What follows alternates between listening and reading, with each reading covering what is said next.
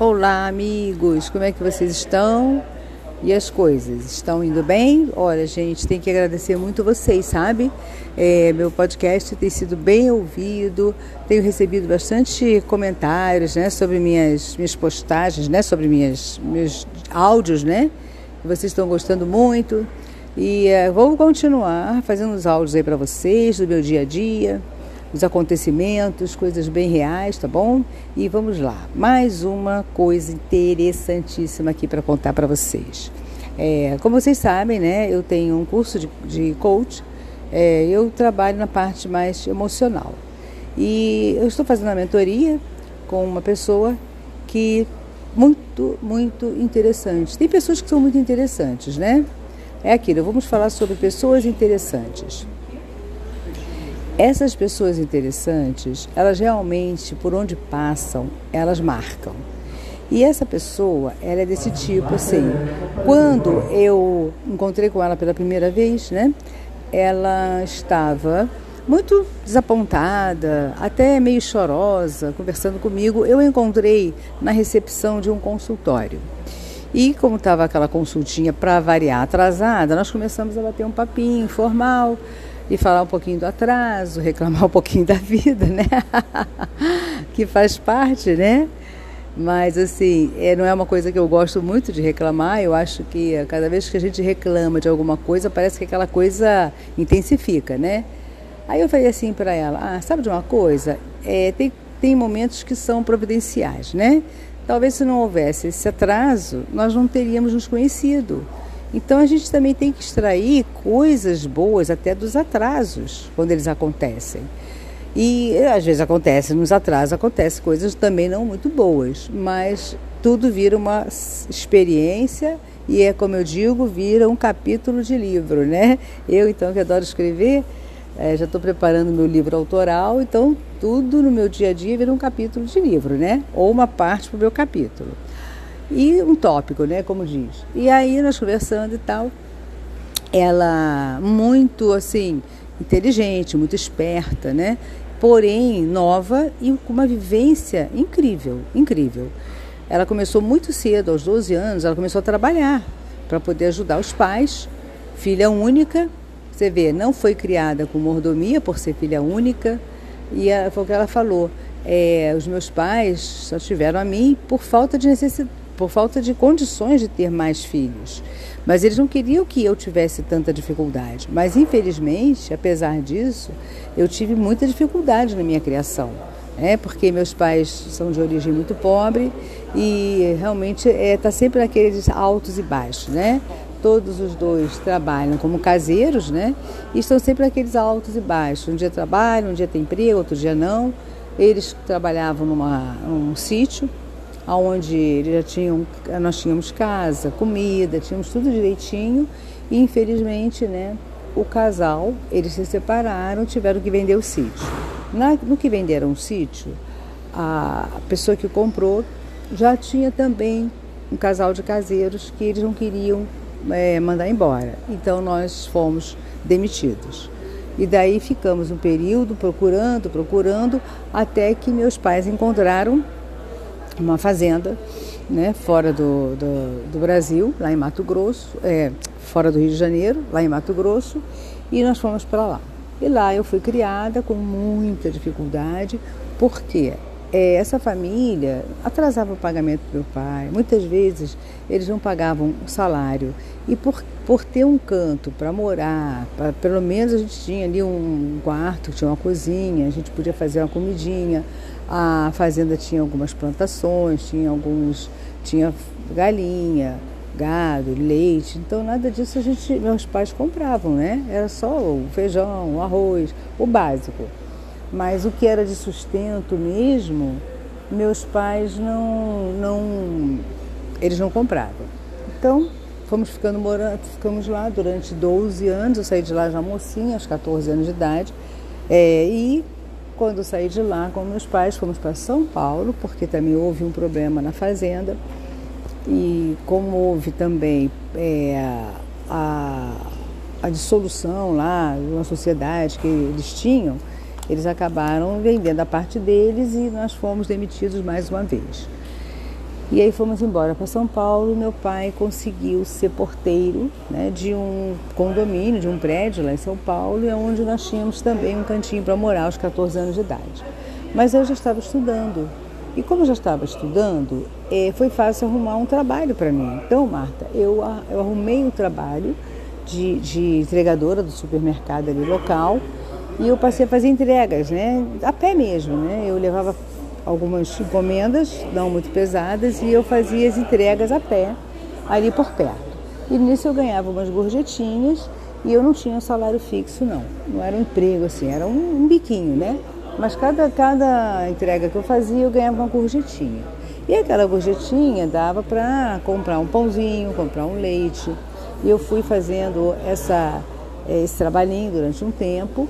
Com, aos 16 anos, é, eu tenho um, um, jeito assim muito muito peculiar de ser. Eu sou uma pessoa muito comunicativa, eu sou pidona, eu sou entrona, eu não tenho medo de, de receber um não, eu não tenho medo da negativa, eu vou em cima, eu faço, acontece. E aos 16 anos, é, eu me inscrevi numa agência de publicidade.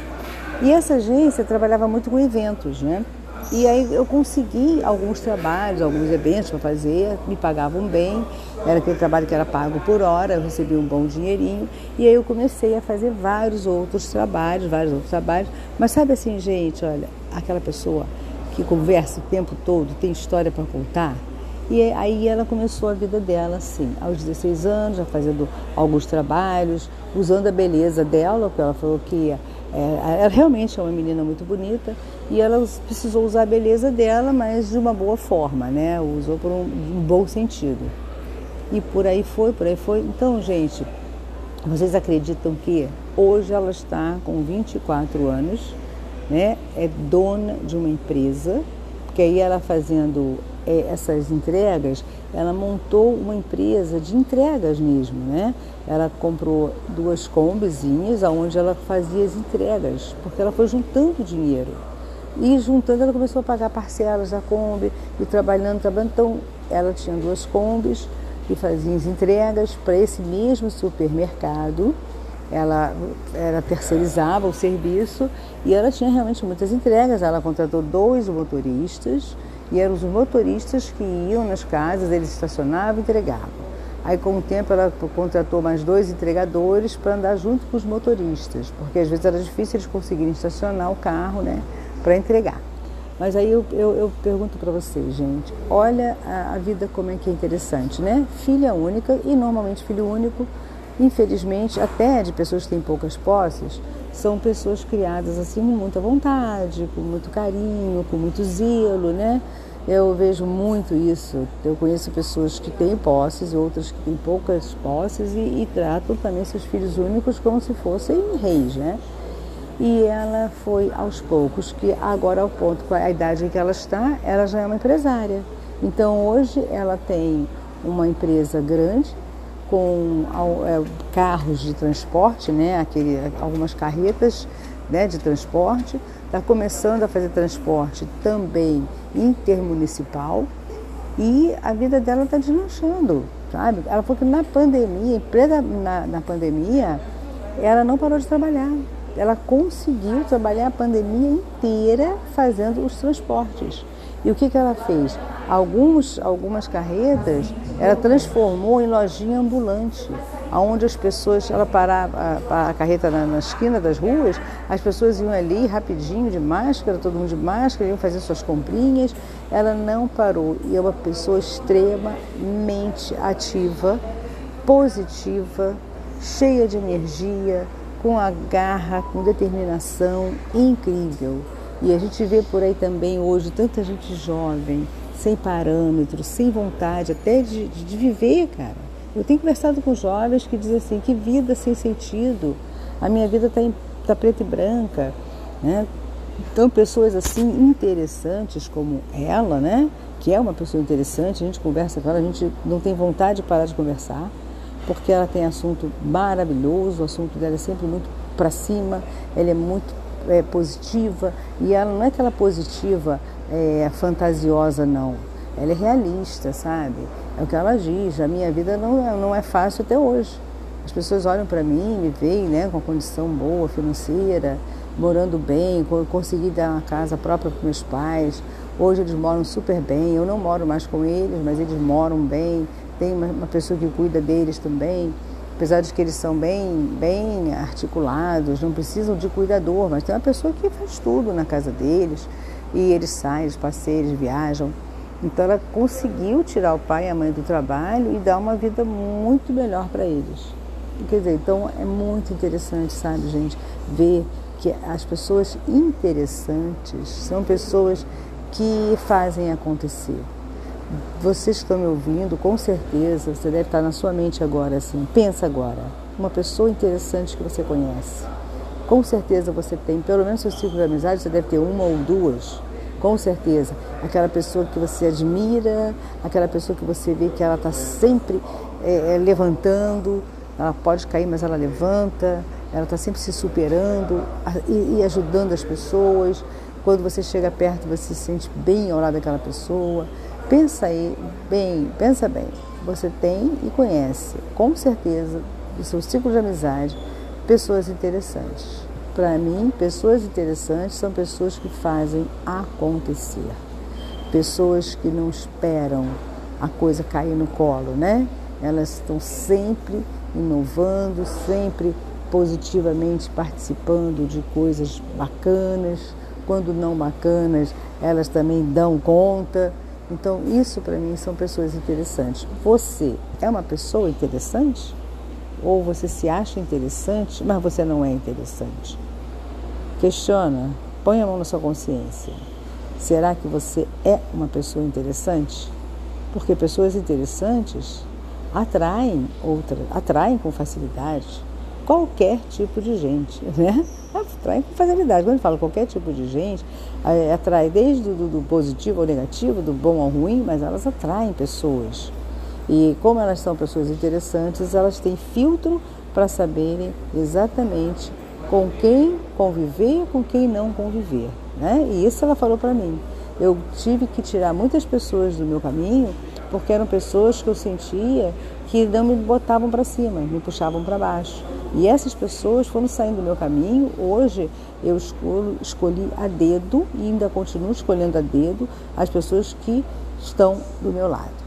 Que eu saio, que eu, que eu participo da, da, da vida delas, que eu deixo elas participarem da minha vida, mas são todas as pessoas escolhidas a dedo. E isso aí é bacana, não é? Você não deixa acontecer. Ah, entrou na minha vida, então vou ter que aturar. Não, não tem que aturar. Não gosta? Não gosta, ponto. Tira, só é, bom dia, boa tarde, boa noite, oi para cá, oi para lá, mas não precisa conviver. Para mim, isso também é uma atitude de uma pessoa interessante. Né? Não convive por conviver por, por obrigação.